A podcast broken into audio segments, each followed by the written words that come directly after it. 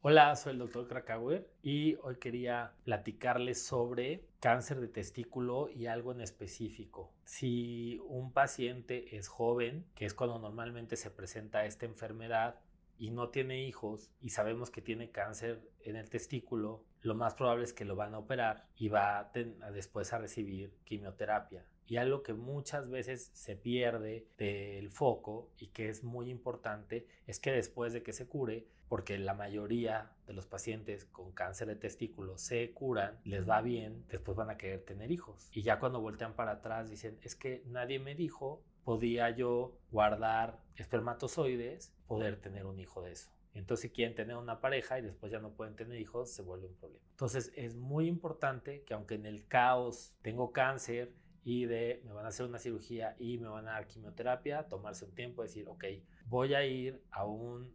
banco de esperma o a una clínica de reproducción donde puedo congelar esperma, que hoy en día ya es un poco más accesible, hace unos años era muy caro, pero hoy en día se puede guardar ahí para el día de mañana poder tener familia y pues, recuperar así por total la normalidad. Como papás, ¿no? si somos papás o este, si estamos apoyando como adultos a una persona joven, lo más probable es que una persona este, que esté en la adolescencia, la decisión que diga a mí no me importa, porque pues a mí no me importa cuando estás joven. Hay que ayudarlos a tomar esa decisión y si se puede empujarlos porque ellos en ese momento están bajo una presión que solo están tratando de pensar en salvar su vida. Pero más adelante la vida da muchas vueltas y cuando se encuentren en otra situación, ya con la vida bien y que encuentren una pareja y quieran hacer una familia,